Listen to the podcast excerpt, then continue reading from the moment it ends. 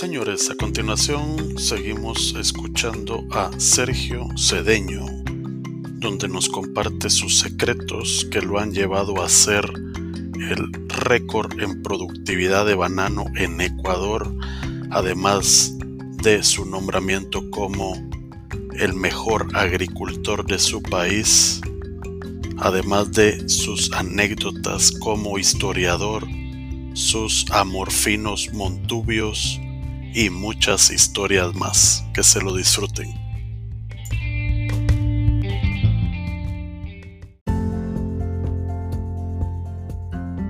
En Banano tenemos nueve haciendas que todas las hemos ido renovando y todos desde hace siete años ganamos el premio a la, hacienda mejor productora.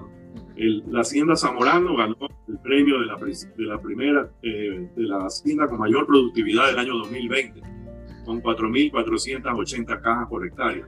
pero ya eso, sí que es un, un número, pero muy interesante y sonado, ¿verdad? Porque no se consigue eso muy a menudo en ningún lado. ¿Ah? Póngale, el, calificativo correcto. Es un fijazo de banano. correcto. Las nueve haciendas, que, que son ocho antiguas y una nueva, hablando de las ocho antiguas, de los últimos siete años tienen un promedio en conjunto arriba de 4.000 cajas por hectárea. 4.100, 4.050, 4.200 en promedio. Entonces siempre hay una que tiene es la mejor. En este año pasado fue Zamorano. Pero ya en el 2016 Zamorano había ganado también el primer puesto en el Ecuador con 4.350 cajas por hectárea. ¿Y cómo? Sergio, ¿cuál es, el, ¿cuál es el ingrediente para lograr eh, rendimientos de ese tipo? ¿Nos puedes compartir parte del secreto? Claro, no hay ningún secreto. Y, y, y más aún con Zamorano, ¿no? porque va muchísima gente a visitar las haciendas. Ahora sí tengo recelo por, la, por la, el COVID y por la raza 4 que apareció en Colombia. Entonces ahora las visitas las tenemos racionadas. Si no llevan ron, no entran. bueno. el, el, ingrediente, es decir, es un paquete tecnológico, ¿no? Primero, el suelo, tiene que ser suelo de primera. Hacemos un estudio de suelo antes de comprar una, una finca, ¿no? Y, dentro de ese estudio de suelo tiene que haber un 70 o por, ciento de suelo de primera o más. Si tiene 80 o 90, mejor, ¿no? Y de segunda y tercera clase, pues de tercera clase puede tener un 10%, ¿no? Pero encontramos y hacemos estos estudios que son costosos. Vale como 40 dólares por hectárea hacer el estudio, ¿no? Entonces una hacienda de 100 hectáreas que nos quieren vender, hay que pagar 4 mil dólares para hacer el estudio y el estudio sale que la mayor parte de los suelos son de tercera y cuarta, entonces perdemos el dinero. porque a simple vista uno parece que está el suelo bonito, pero no es, para abajo está malo. Entonces, evalúa el suelo antes de comprarla. El suelo es lo principal y en segundo lugar el material genético.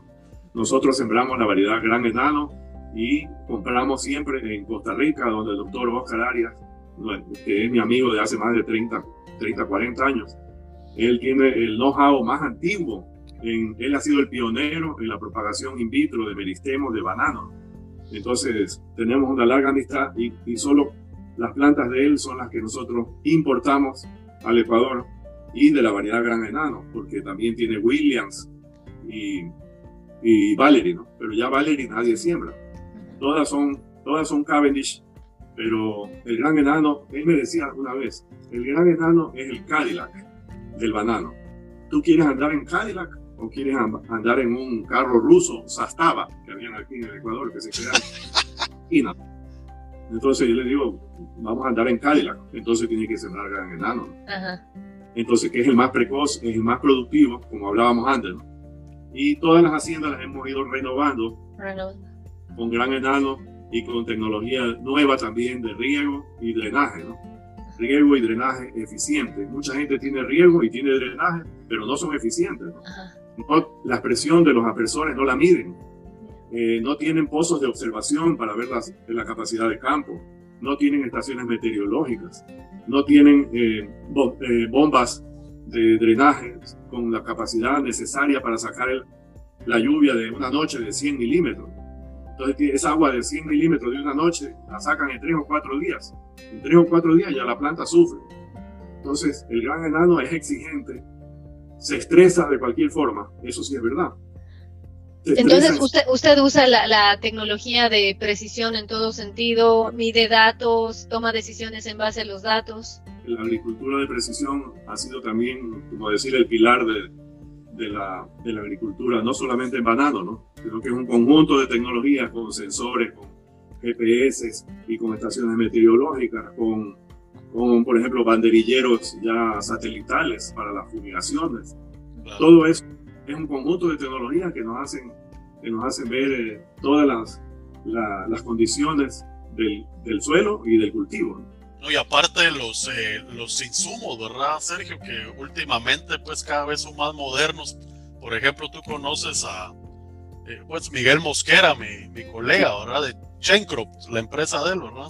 La vez pasada, me, sí, la vez pasada me, me hablaba él de un subproducto que Mega Green, que es como para incentivar la fotosíntesis en, las plantaciones y que eso te, te hace mayor fruto, mayor crecimiento y eh, es un producto foliar. O sea, ese tipo de productos que, que están saliendo pues al mercado. Entonces, si uno realmente no está como con listo, ¿verdad? La apertura de ese tipo de tecnologías, te quedas atrás, ¿verdad? Sí, nosotros estamos siempre haciendo ensayos en las haciendas, ¿no? Con todos los diferentes productos, ya sean ya sean fungicidas o sean fertilizantes, foliares o, o, sólidos. Y somos clientes de Chain Group, siempre estamos eh, con, en contacto con Miguel Mosquera. En el caso del mango, hemos logrado acelerar un poco la, la, floración, ¿no? Eh, también darle un poco más de color y, y calibre de tamaño al mango, ¿no? con ciertos productos. Por ejemplo, en, eso, eso es lo más importante también, pues, ¿no? la nutrición de los cultivos. Para eso nosotros hacemos análisis de suelo y foliares una o dos veces al año.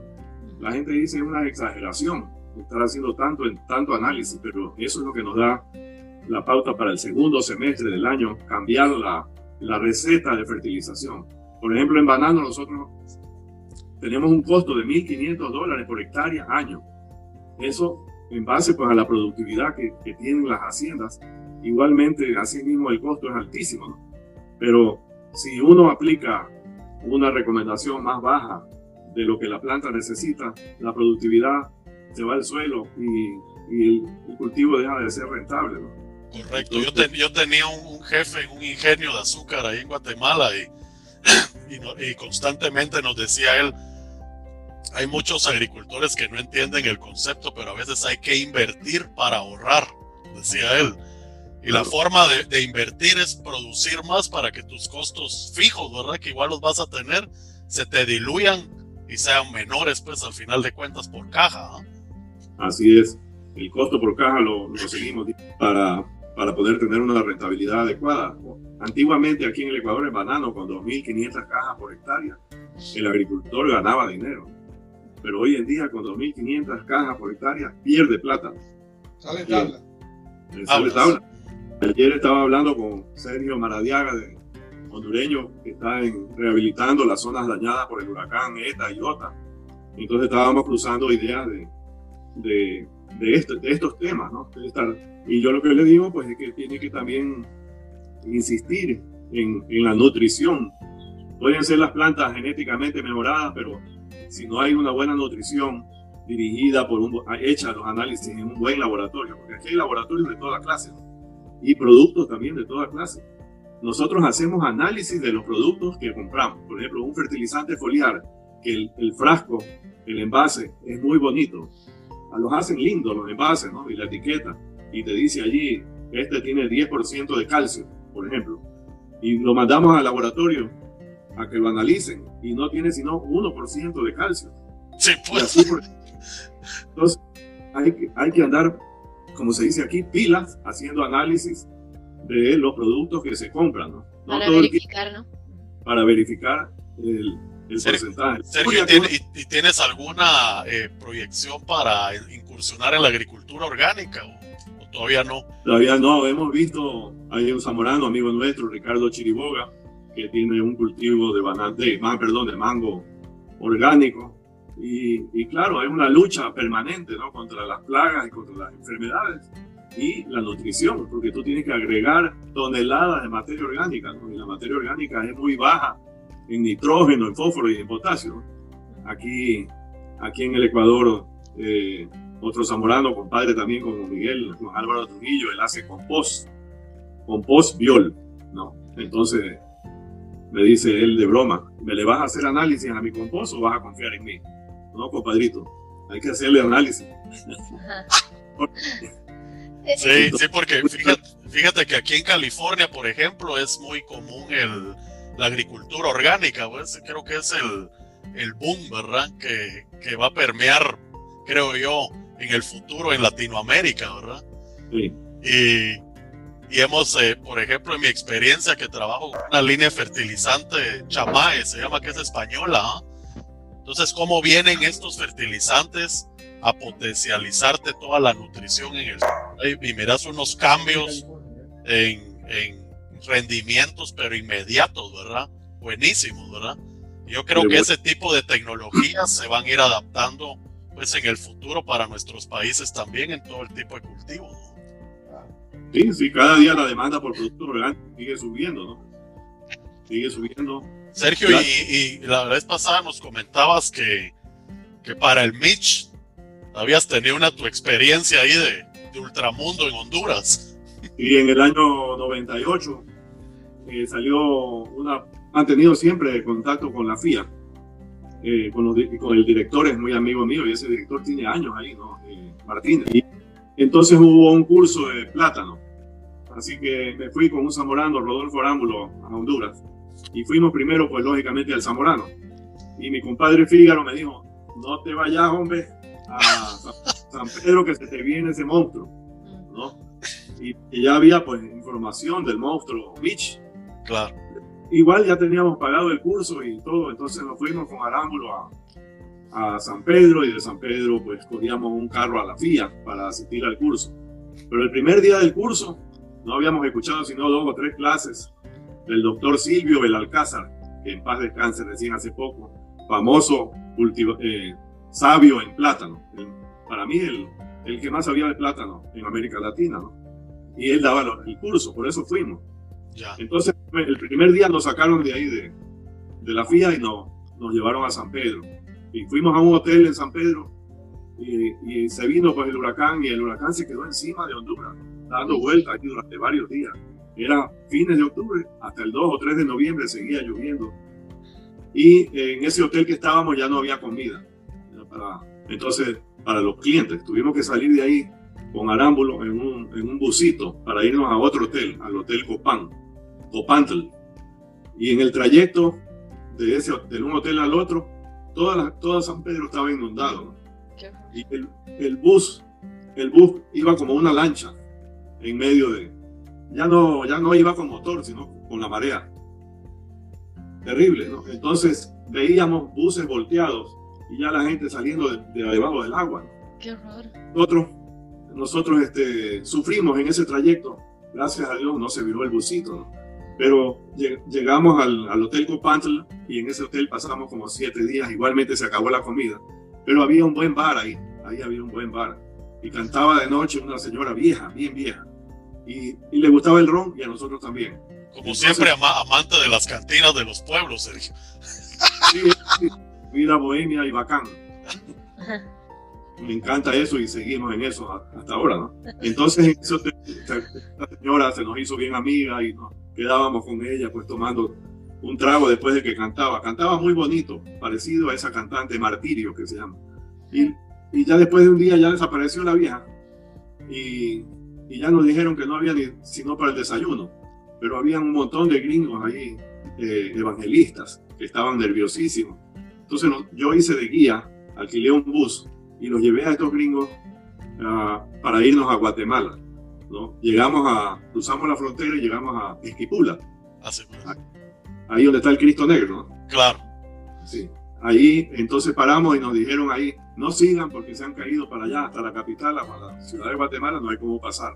Se habían caído varios puentes también. Sí, del, sobre el Motagua, creo yo. Claro, entonces nosotros le, preguntábamos al chofer, ¿y ahora qué hacemos? Tiene que regresarse a Honduras.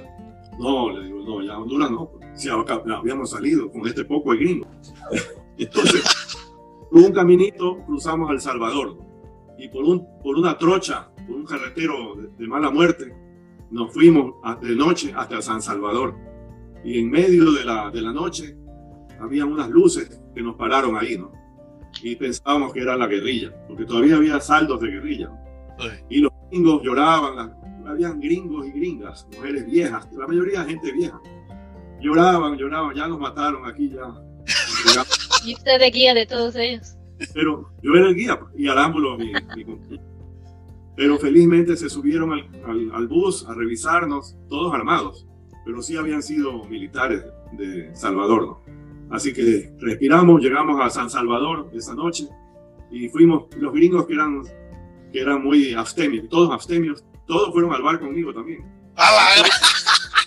Convertidos. Olvidó la, abstemio y todos se dedicaron al, al rom. Sergio, eh, usted tiene, tiene bastantes aventuras como para escribir un libro, creo. Hay muchísima aventura, casi nos caemos en un helicóptero en, en, Nicaragua hace pocos años, hace como unos 4 o 5 años estábamos recorriendo Nicaragua, la recorrimos en carro, en bus, en lancha, en caballo y en helicóptero. Entonces yo llegué a, un hotel que se llama Selva Negra, donde el dueño es un amigo, Eddie, Eddie Kill, que es historiador, muy amigo mío. Y conversando con él, yo le conversaba de los pueblos donde yo había estado, ¿no? Y me dice, tú conoces más Nicaragua que yo, porque yo, nosotros fuimos hasta el Rama, que es ya por Bluefields, hasta allá llegamos. Y en el helicóptero estuvimos no a punto de caernos, pero sin gasolina, hubo que ir a Chinandega a coger gasolina y, seguimos, ¿no? Pero a, los 15 días que yo ya había regresado al Ecuador, el mismo helicóptero con el mismo capitán se cayó en el río San Juan, en frontera con Costa Rica.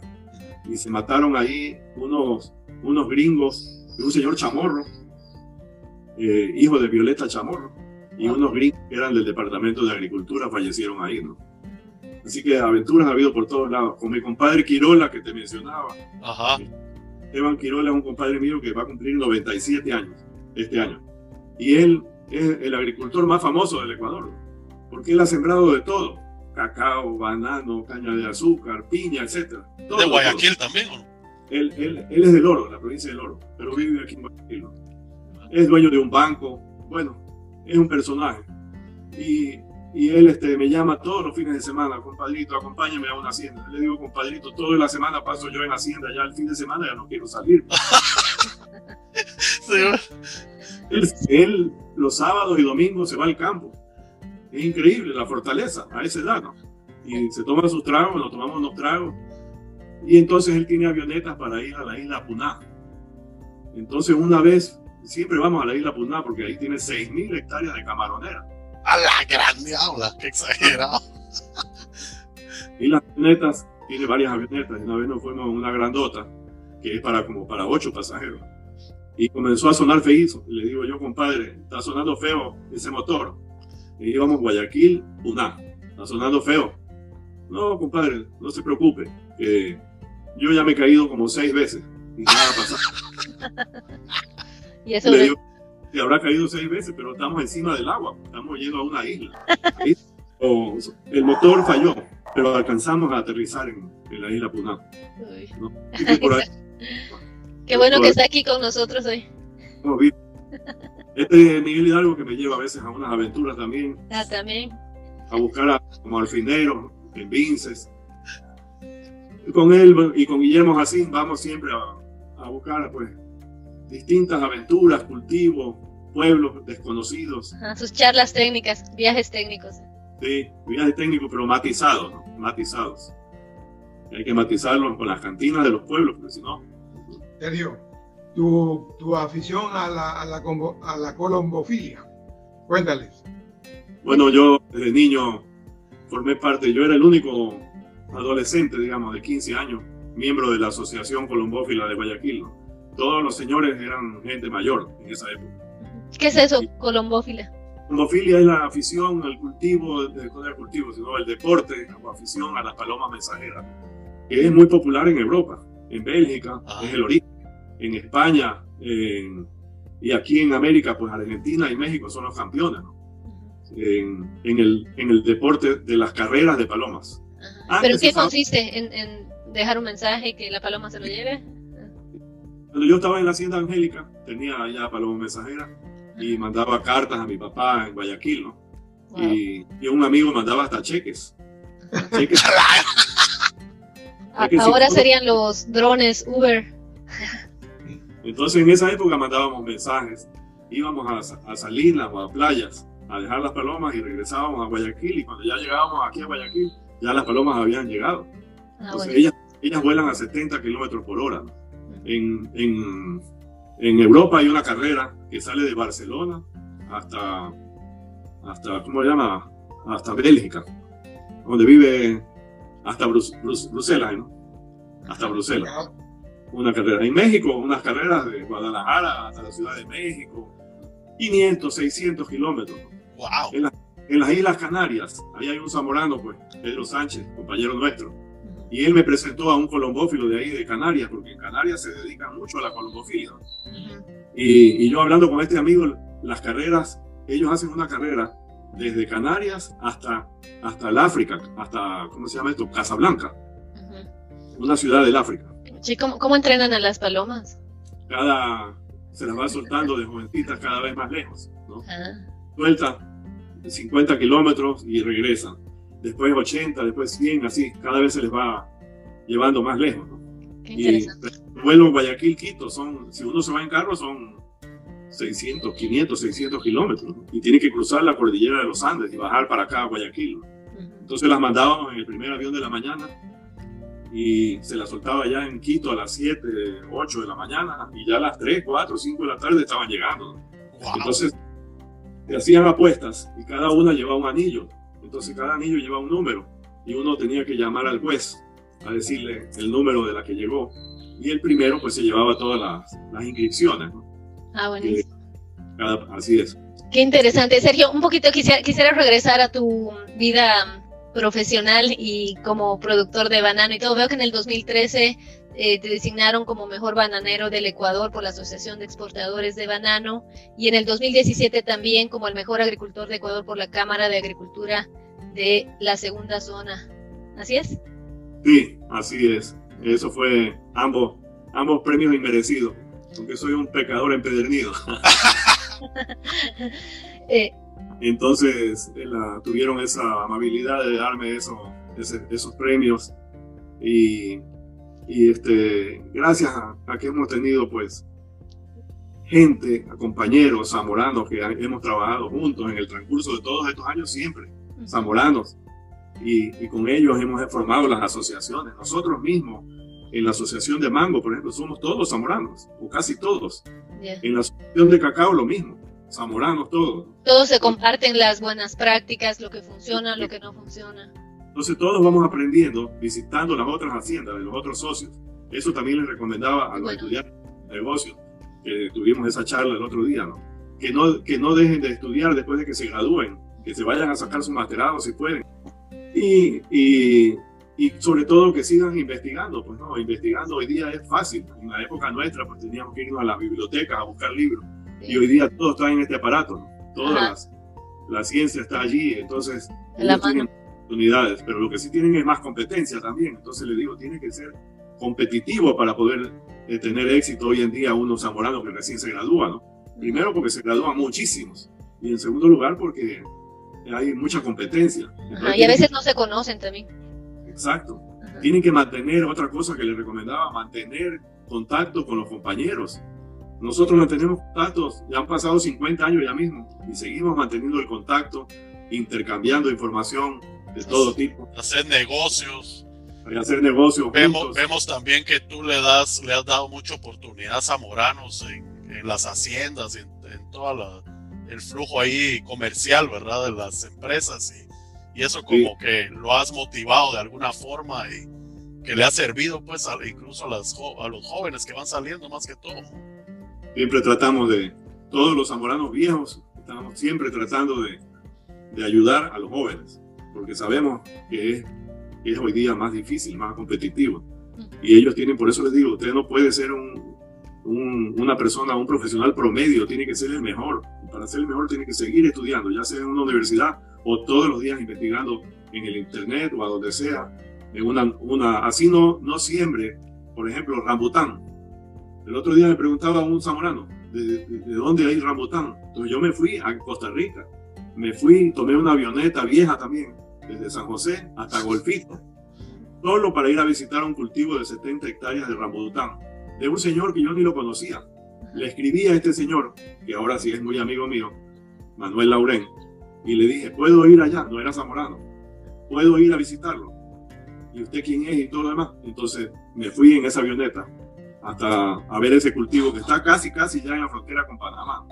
El mejor cultivo que yo he visto de rambután. ¿Rambután es como el lichi? Es parecido al lichi, pero tiene pelos, ¿no? Ah, ya. Los rojos. Y para aprender, ¿no? Eso para usted aprender de qué. Aquí en Ecuador le dicen achotillo porque parece achote. Allá en Costa Rica le dicen mamoncillo o mamotino. Bueno, tiene nombres vulgares, tiene diferentes. Pero entonces aprendí bastante ahí en esa finca de rambután y también que tenía mangostán. Y, y él tiene variedades mejoradas, él exporta a Estados Unidos ya. Así como en Guatemala hay varios cultivos de rambután que exportan Estados Unidos. Ajá, Sergio, y al respecto de exportar, ajá, también queríamos preguntarte, ¿las producciones de, de, banano, mango que tienes, siempre han sido de exportación o tú las preparaste para que lleguen a un nivel de que puedan ser de exportación? Mm, bueno, todo el mango lo exportamos nosotros, ¿no? la compañía nuestra. Tenemos, tenemos varios importadores en los Estados Unidos porque el 90% va a Estados Unidos y el saldo va a Europa, a Nueva Zelanda o a Chile, a Argentina también, un poquito pero principalmente el 90% de Estados Unidos. Entonces allí va a, a, Los Ángeles, Nueva York, Houston y Miami. Allá van los, barcos. pero no, no, no siempre ha sido de exportación, ¿no? Es a partir del 2012, creo. ¿O? No, toda la vida hemos ah, exportado. siempre. empacamos en una empacadora que no es nuestra. Se paga la maquila, digamos, el empaque. Y, los contenedores salen eh, super vigilados por el AFIS, de los Estados Unidos, porque no puede entrar pues mosca de la fruta en los Estados Unidos. Pero van igualmente pues, con certificación Global Gap y con certificación Rainforest.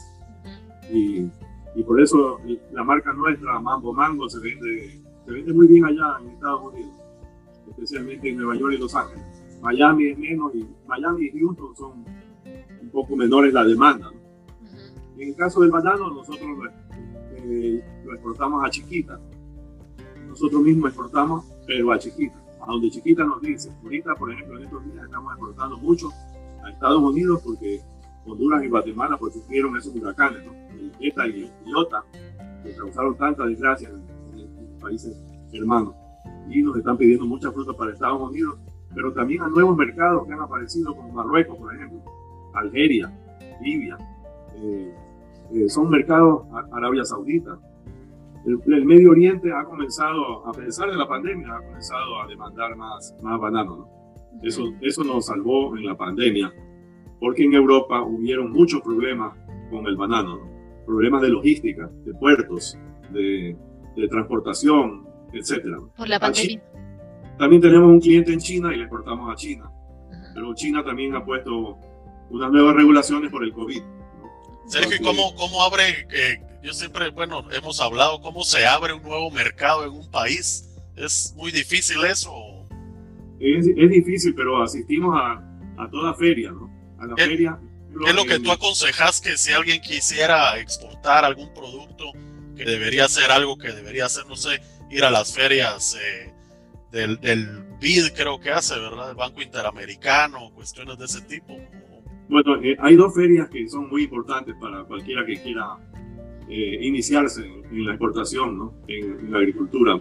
En Estados Unidos existe la PMA, que es todos los años en octubre, Produce Marketing Association. Le decimos PMA nomás.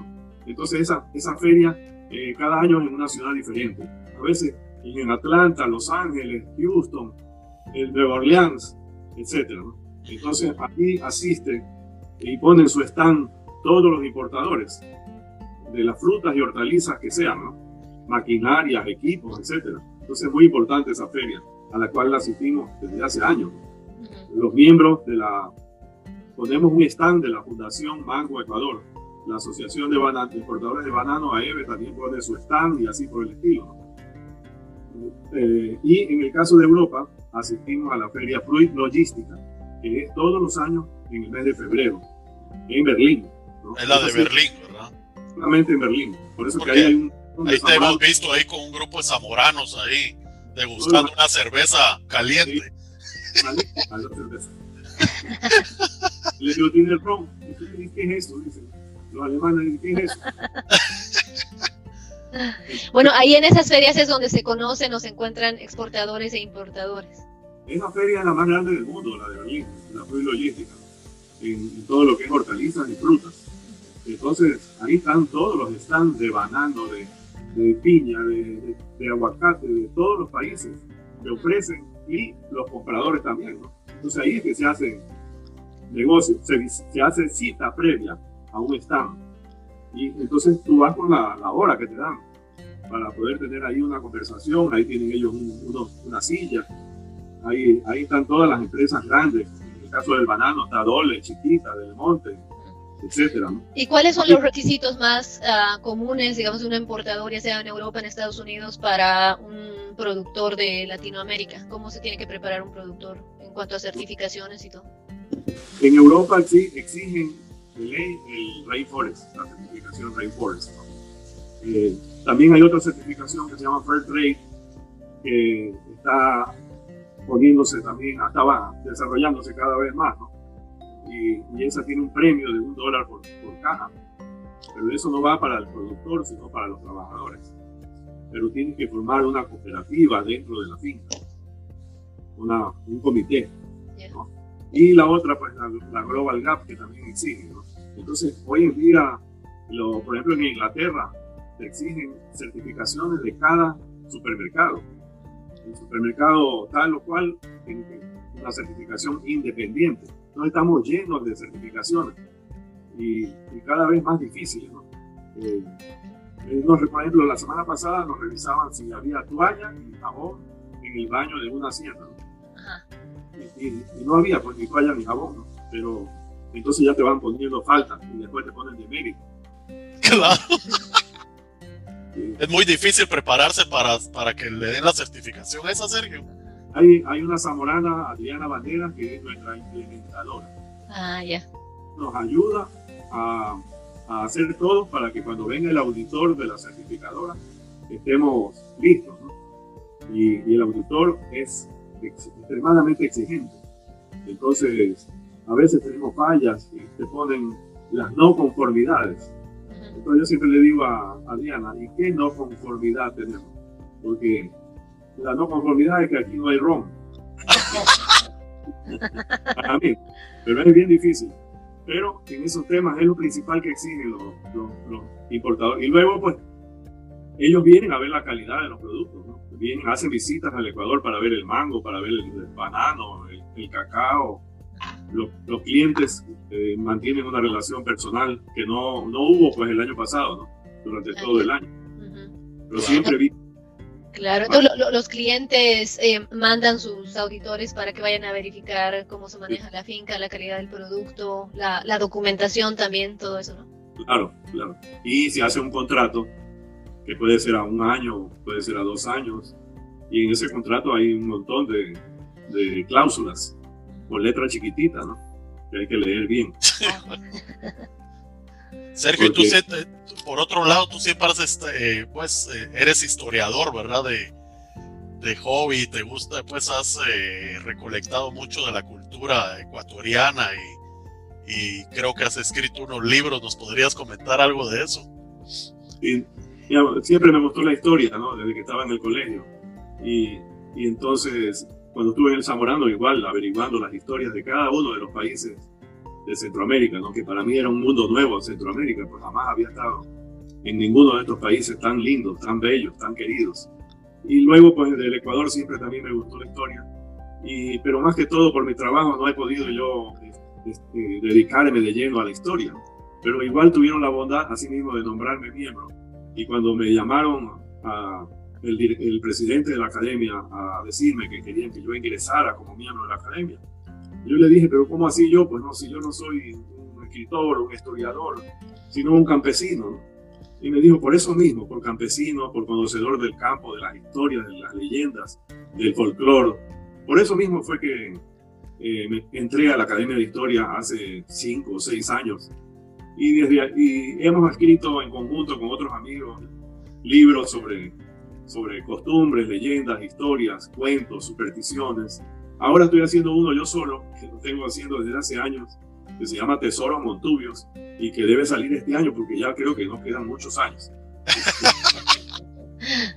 ¿Qué es eso de Tesoros Montubios? Tesoros Montubios son todas las, las eh, costumbres y tradiciones y leyendas y cuentos y versos, amorfinos, poemas del campo costeño del Ecuador, ¿no? del Montubio. El Montubio tiene su, es como decir la cédula de identidad. Por eso le puse tesoros, porque incluye los pájaros, incluye los, los mamíferos, incluye los peces de la costa, los principales, ¿no? He puesto 30 de cada uno, 30 pájaros, los más famosos de la costa, los que tienen alguna tradición o relación con las supersticiones, por ejemplo la Valdivia, que cuando pasa es que anuncia que alguien se va a morir, ¿no? Y, ah. y cosas así, ¿no? También hay eh, 30 árboles frutales, 30 árboles maderables, nativos, pues todos tienen que ser nativos, pues de, del Ecuador, ¿no? Y que tengan alguna tradición, alguna relación con, con, el, con el, ser humano, ¿no?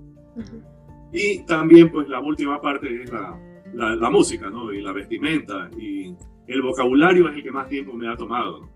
Porque teníamos un vocabulario en el campo que Miguel lo conoce más que nadie porque es de la zona de Vinces, una zona típica montubia. Entonces hablamos con, con, ciertas palabras, como en el zamorano también tiene su, ah, dialecto. E, ese vocabulario lo he ido haciendo a través de los años y cada vez que oigo una palabra, pues la apunto y la agrego. Pero ya dice que ya no hay que agregar más y que ya hay que sacarlo, el libro. Y este año, pues entonces lo sacaremos si Dios quiere. ¡Ay, qué lindo! sí, ahí, ahí también hay una parte de los amorfinos, que son poemas eh, montubios cortos, ¿no? Me ha gustado siempre día de Rubén Darío y mantengo contacto con el bisnieto de Rubén Darío, que vive en Costa Rica, pero nació en Nicaragua. Él se llama Rubén Darío IV, porque Rubén Darío primero pues era el, el famoso bate de Nicaragua. Entonces la historia y la, la familia y toda la poesía que, que Rubén Darío escribió y hizo famosa no solamente en Nicaragua, sino en América Latina, como el príncipe de las letras castellanas. Y, y en base a eso, esa... ¿Y tienes, algún, ¿Tienes algún poema que te recuerdes, que nos pudieras compartir? Hay, en esto de los amorfinos, como sabe Miguel, yo soy amigo de todos estos grupos folclóricos y que se dedican a eso. Y ellos, hay, hay amorfineros que son que son eh, de, memoria, ¿no?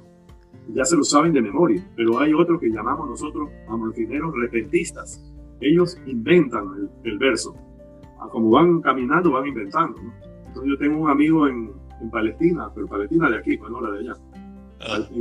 que ese es el mejor amorfinero repentista.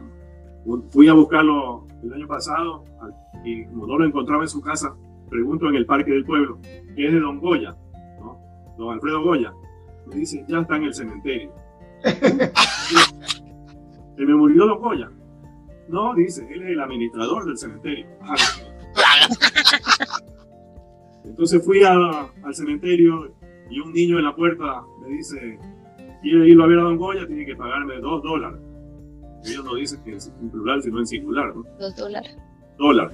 Y lo llevo donde Don Goya. Así que Don Goya estaba al fondo del cementerio y le digo, ¿cómo está Don Goya? Aquí cavando una, una tumba, ¿no? Con un ayudante. Pero como él es el jefe, y ya yo llegué, entonces nos pusimos a conversar y nos salimos y le, dice el ayudante, ¿y qué hago, Don Goya? Ya tú sabes, dos metros por un metro y por un metro. O sea, dos de, dos de largo, uno de ancho y uno de fondo. Le digo, oiga, pero Don Goya, eso está muy poquito, un metro nomás. Dice que aquí la tierra es durísima. Así que no, ahí no. ahí no sale. Entonces yo les cantaba, cuando yo canto un amorfino, eh, hay, hay amorfinos sanos y amorfinos muy groseros también. Que no se puede decir. Pero hay, igual, pues zamoranos, entienden todo, ¿no? Cuando canto un amor fino, no lo hago por afición, lo canto porque soy Montubio y lo llevo en mi corazón. Ese es un amor fino bonito, ¿no? Ah, qué bonito. Y otro que dice, yo soy Montubio de nación, que nunca me han dado el don. Me gusta el carro del guanchiche y el café con un bolón. Son sanitos, ¿no? Pero otro ya comienza después a ponerse más, más, más grosero. Debajo de un palo, debajo de un palo de mate, le dice uno a la, a la novia, me encontraste bien dormido. No creas que eso te espera si llego a ser tu marido. Eh, eh, ¿Eso se comparte durante las fiestas? Eh, Sí. Ah, ya. Porque me suena bastante a una tradición también de, de Tarija, que, es- que son igual poemas cortitos, eh, que le dicen aro, aro, aro, y alguien dice su, Ah, su poema, su poema. Sí, Sí. correcto. Mi mujer y caballo se murieron al mismo tiempo. ¿Qué mujer ni qué demonio? Lo que extraño es mi caballo. Allá gritaba el puerco cuando lo estaban capando. Y la puerca le decía, lo mejor te están quitando. Y así por el estilo, pues, ¿no? Si, vas al, si te vas al rodeo, llévate el sombrero puesto. No vaya a ser que te vean los cachos que te han puesto. Cada, cada uno es un trago, Sergio. La última que, que es una que dice, ábreme la puerta cielo, que vengo muy malherido. Siete puñaladas traigo que me ha dado tu marido. Buenísimo. Sergio, una, una consulta, a lo, a lo largo de tu vida, ¿has tenido algún mentor? o ¿Alguna persona que haya influenciado, ha, ha hecho alguna influencia positiva en ti que, que lo recuerdes? Muchos amigos, muchos amigos que han fallecido ya, siempre fui aficionado a, a estar con gente mayor en esto del folclore Montubio, en la fundación de folclore Montubio. Eh, mi esposa me dice, cuando vamos a las reuniones, eh, pero si aquí todos son de, andan en andador, no, no le gusta mucho eso de, de ir a estas reuniones. Y encima que la música tampoco le gusta a ella, porque a mí me encanta la música de Julio Jaramillo, como ustedes saben, Ay, tan linda. y, y ese tipo de música. ¿no? Pero así como, como mentor y como pudiera decir don, eh, don Esteban Quirola, por más de 40 años ha sido mi amigo del alma, así como muchos zamoranos también. ¿no? Miguel Hidalgo, Guillermo Jacín, Oscar Cuello, a todos han sido mentores míos de quien he aprendido. Pero de este señor, Esteban Quirola, eh, es uno de los que más he aprendido, sobre todo a, luchar contra las adversidades. Nunca, nunca está bravo, nunca está con, siempre tranquilo, siempre en paz, siempre sencillo, humilde. Eso he tratado de, seguir esa, esa pauta. Y siempre trabajando, ahí no le sigo la pauta. Ser- Sergio, hay una, una pregunta a lo largo de tu vida. ¿Qué ha significado para ti el zamorano y el aprender haciendo? Bueno, eh, Zamorano es todo para mí, ¿no? Porque ha sido todo para mí. Yo no, no me concibo como una persona que no sea zamorano. Era el destino que me llevó allá y gracias a Dios eh, he podido vivir y en, la, agricultura y mantener a la familia con la agricultura. Entonces el zamorano es, es una es una casi una iglesia para mí, ¿no? Una religión para mí, ser zamorano. Eh, llevamos ese orgullo todos los zamoranos. Así como uno dice, soy ecuatoriano en el caso nuestro, decimos somos zamoranos todos los que estamos en Latinoamérica, inclusive en otros países. Llevamos ese orgullo y esa es nuestra mejor bendición que hemos recibido de graduarnos allí. Por eso tenemos la obligación, como decía antes, de cumplir esa función social, apoyando a los jóvenes, no solamente con, con consejos y recomendaciones y tecnología, sino también con trabajo, conseguirles trabajo, conseguirles, eh, en algunos casos, pues, cómo pagar su Colegiatura. la, la colegiatura, ¿no? porque algunos no, no pueden hoy en día, ¿no? más aún con, con esta situación que el mundo vive. Entonces, esa, esa obligación, esa obligación tenemos y, y no podemos abandonarla. La bandera del Zamorano la llevaremos siempre y la, y- y la hacemos ondear arriba del Semurrey Sergio, ¿y tu, tu familia qué, qué opinan de escucharte a ti siempre hablar de Zamorano, estar con Zamoranos, ir a Zamorano? ¿tienes, tienes tres hijos y tu esposa, ¿no? Que han tenido que escucharte eso toda la vida, ¿qué dicen? Vida han escuchado y yo he llevado a mi hijo menor, lo llevé allá, lo llevé al Zamorano cuando tenía 15 años para que conozca todo, pero no le gustó matar vacas ni gallinas. Entonces, entonces no quiso quedarse en el Zamorano, él está ahorita en Harvard. Ah, él, sí. él se graduó en Cornell con el premio Summa Cum Laude y luego pues ahora ha ingresado a, a Harvard. Eh, pero hizo un agribusiness en, en Cornell. Entonces él siempre cuando viene me- le gusta ir al campo, me acompaña y, y sabe mucho, sabe mucho botánica, porque el nombre científico se ha aprendido, de- así como a mí me gusta la botánica. ¿no? Ajá. Cuando sé algo, consulto con, con un amigo que es botánico, que no es zamorano, de aquí de Guayaquil, que es el mejor botánico que hay. Y consulto con él eh, cualquier planta que no, no sé de si es nativa del Ecuador o no es nativa. ¿no? Por eso también tengo contacto con el herbario eh, eh, Stan- Paul Stanley. ¿no? Está bien. Claro. Sergio, tú te fui- conociste a, a Popeno, ¿verdad? Sí, lo conocí en el Zamorano, así como al pintor José Antonio Velázquez. Ujú. Ambos estaban ya muy ancianos, pero me impactaron esa personalidad de esta gente, de los dos, ¿no? Ya Velázquez era famoso pintor, el primer pintor primitivista de América, ¿no? Por eso es que con la hija, que soy amigo de la hija, la señora Vivente Gucigalpa, queremos hacer el Museo Velázquez ahí en San Antonio de Oriente. El año pasado no se pudo hacer nada por esta pandemia, pero la idea sigue hacer una pequeña, un pequeño museo con réplicas de, los cuadros originales de Velázquez y con algunas cosas personales de Velázquez, y que el alcalde del pueblo tenga la llave de ese pequeño museo y que ese museo sirva como de fuente de ingresos del turismo para ese pueblo que está eh, perdiéndose cada día más. Ya es un pueblo fantasma prácticamente. Y en Ahí el es caso de Ahí es donde está enterrado Molinita, ¿verdad? hicimos la tumba. Nosotros, un grupo de zamoranos, hicimos la tumba de Molina porque no tenía, no tenía tumba. Claro. Y la, tumba de Molina se la hizo junto a la de Stanley, que era su mentor, ¿no? su profesor, su maestro, su jefe. Así como Pope no tuvo a Fairchild. ¿no? claro. Entonces, el caso de Pope nos lo conocimos en, en el Zamorano y, y luego cuando yo me, eh, me gradué me fui a Guatemala a conocer la antigua Guatemala y fui a, visitarlo allí. Él murió en el año 75, pero yo me gradué y fui a, conocerlo y toqué la puerta sin ninguna cita. ¿no? Entonces la empleada me abrió y me dijo, ¿qué desea? Solo, cuando, solo entrar a, conversar con él un ratito. Entonces se fue y regresó. Yo le dije, dígale que soy zamorano. Enseguida me abrieron la puerta y me quedé ahí conversando con él en un- una hora inolvidable, ¿no? Una hora que nunca olvido.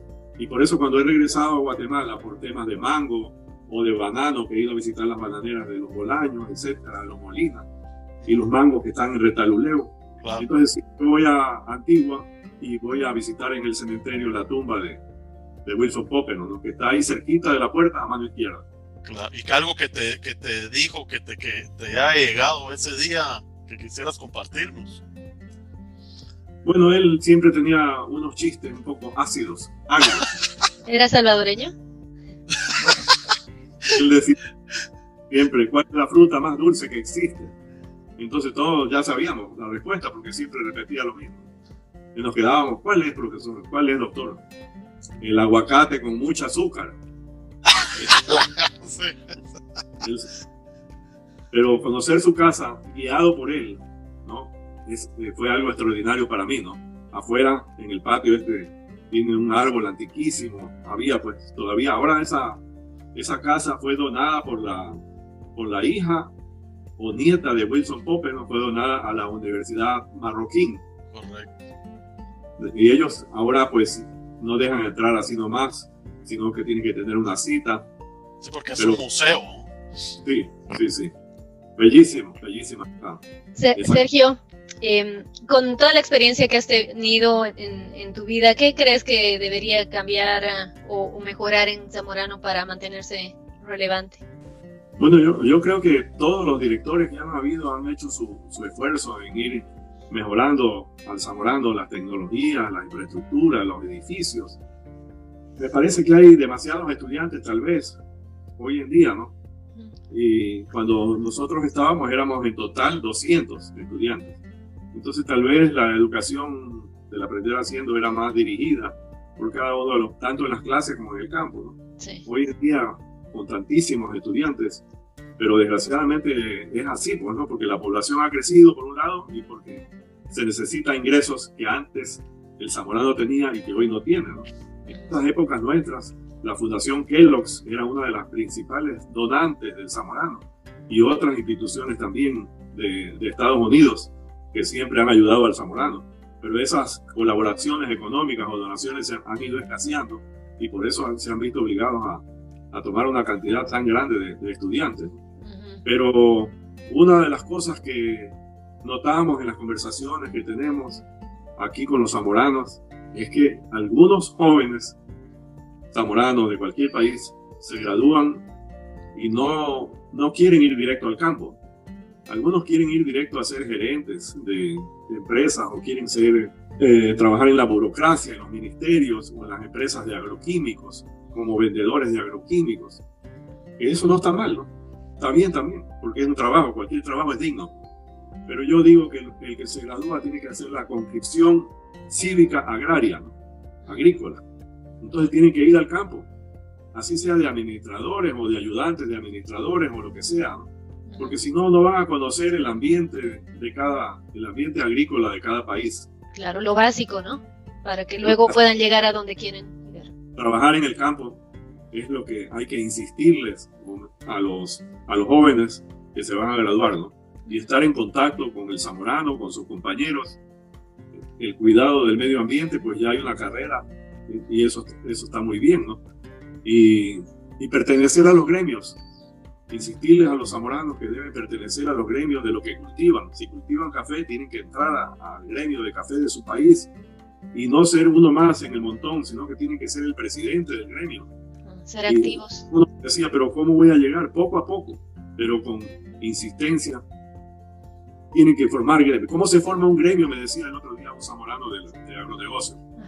¿Cómo se forma un gremio? Simplemente llamando a los amigos de ese cultivo, convocándolos a una reunión, convocándolos a, a, a una reunión social, y de ahí dando las ideas para formar el gremio. Así lo formamos, el gremio de mango, el gremio de cacao, también un gremio de banano que se llama Agroban, todavía existe.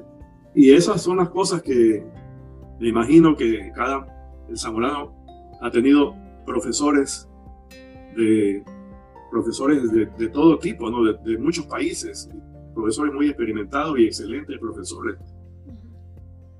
Aparte ir a las convenciones, Sergio.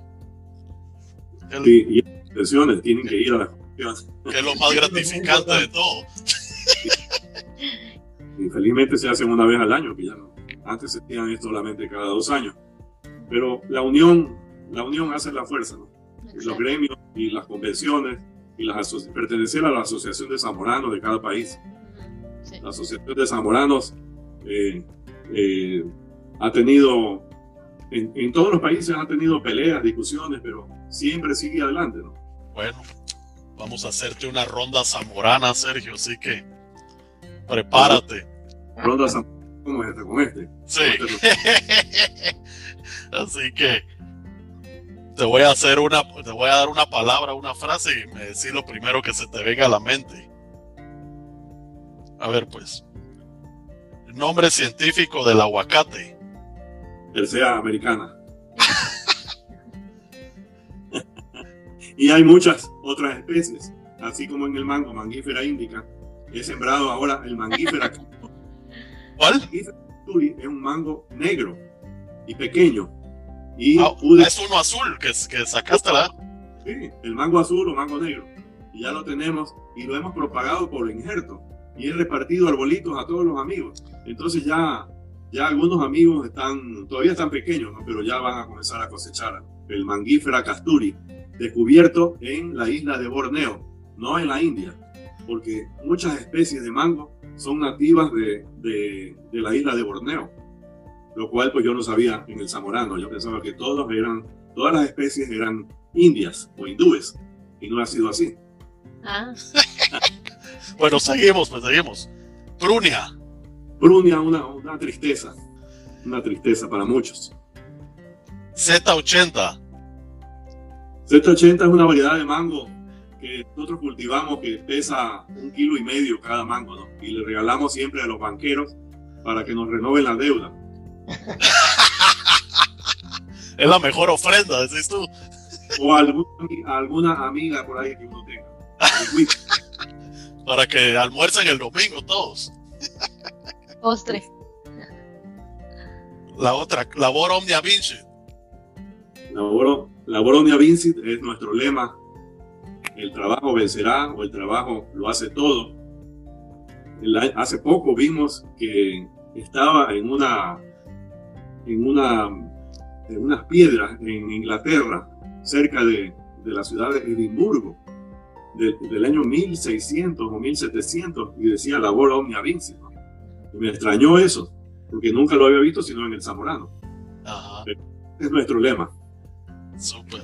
Bueno, y la última, aquí te voy a poner en aprietos. Flor de caña o zacapa centenario. Tengo muchos amigos, tanto en Nicaragua como en Guatemala. No me puedo pelear con ninguno de los dos. Tienes que escoger. Son excelentes, así como el centenario de Costa Rica y el abuelo de Panamá. uno de cada uno para ir moldeando. he hecho el tour, de, Zacapa, lo hice en Guatemala, y el tour de Flor de Caña lo hice en, en Chichigalpa, en Agua. Vas a creer que esto aquí lo pisa Flor de Caña. Ah, la de verdad, la botella. la, palabra, la palabra sería medicina. Medicina. Medicina. Para todos los males. Sergio, antes de despedirnos, un mensaje a los de su clase. Ah, dice el Fígaro, ¿no? No lo digo yo. Que la clase 73 fue una clase de las mejores, dice. fue una clase que hizo historia, que hizo, que hizo, que tuvo repercusiones por todas esas anécdotas que, que hemos conversado, ¿no? Las espadas y, y los predicadores que iban a buscarnos, y las hipotas en el muro, etcétera, ¿no?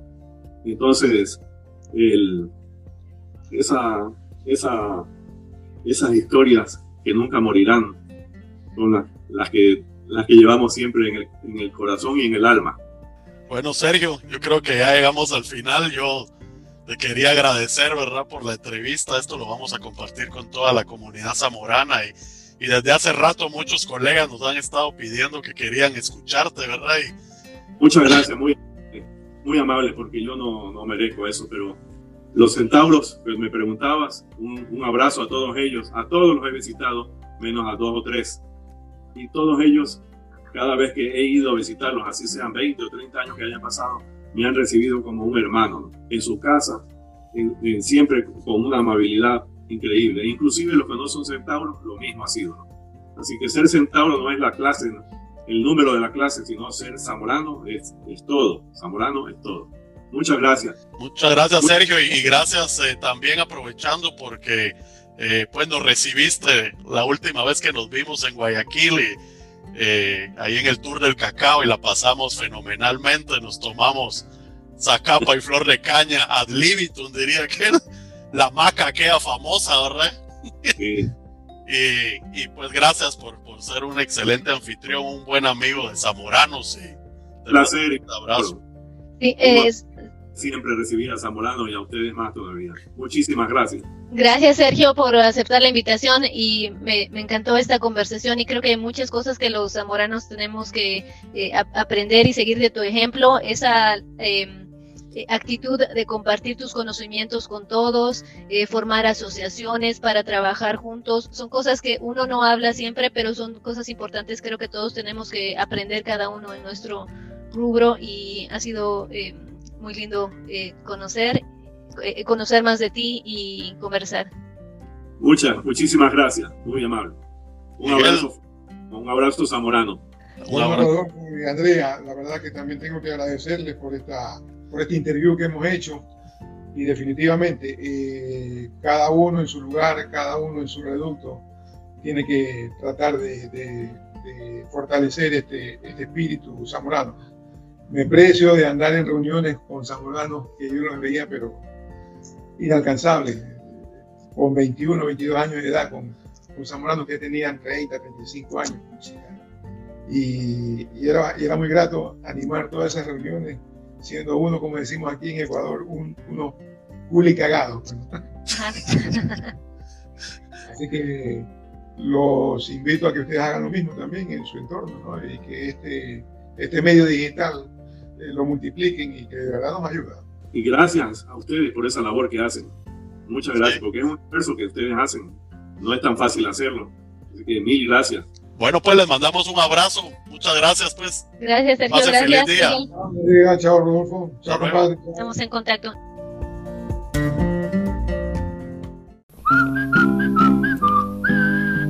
Muchas gracias colegas y amigos en general. Hemos llegado al final del presente episodio de El Samo Podcast, un sitio de todos los zamoranos y para todos los zamoranos, familia y amigos. Próximamente seguiremos transmitiendo más entrevistas con personajes y grupos que de una u otra forma han sido parte y han tenido alguna relación con Zamorano, para que de esta forma sigamos conociendo y aprendiendo cosas nuevas de experiencias, historias, anécdotas, errores, aciertos y muchísimas perras más, pero sobre todo conocer personajes únicos que solo Zamorano pudo generar. Sus mensajes a nuestro email samopodcast.gmail.com o háganos llegar sus sugerencias por cualquiera de las redes sociales. Y por favor no olviden en suscribirse en cualquier plataforma de podcast de su preferencia, solo buscándonos como El Samo Podcast. Y así no se pierdan ninguno de los nuevos capítulos que vamos publicando. Y por favor, compartan nuestros podcasts en sus grupos de chats con sus contactos y en sus redes sociales. Nos pueden encontrar en Spotify, Google Podcasts, Anchor, Apple Podcasts y más. Muchas gracias de nuevo, colegas. Esperamos les haya gustado y les mandamos un caluroso abrazo a todos. Zamoranamente y hasta la próxima. Un cartón en esta mano será tu deseo, será tu deseo. 10 de diciembre, un anillo en este dedo, un cartón en esta mano será tu deseo, será tu deseo. Llegando, llegaste, te miré de frente, después puse un nombre, te llamaste perro pasando pasaste, te llamé perrote y que pase el tiempo, perro me será.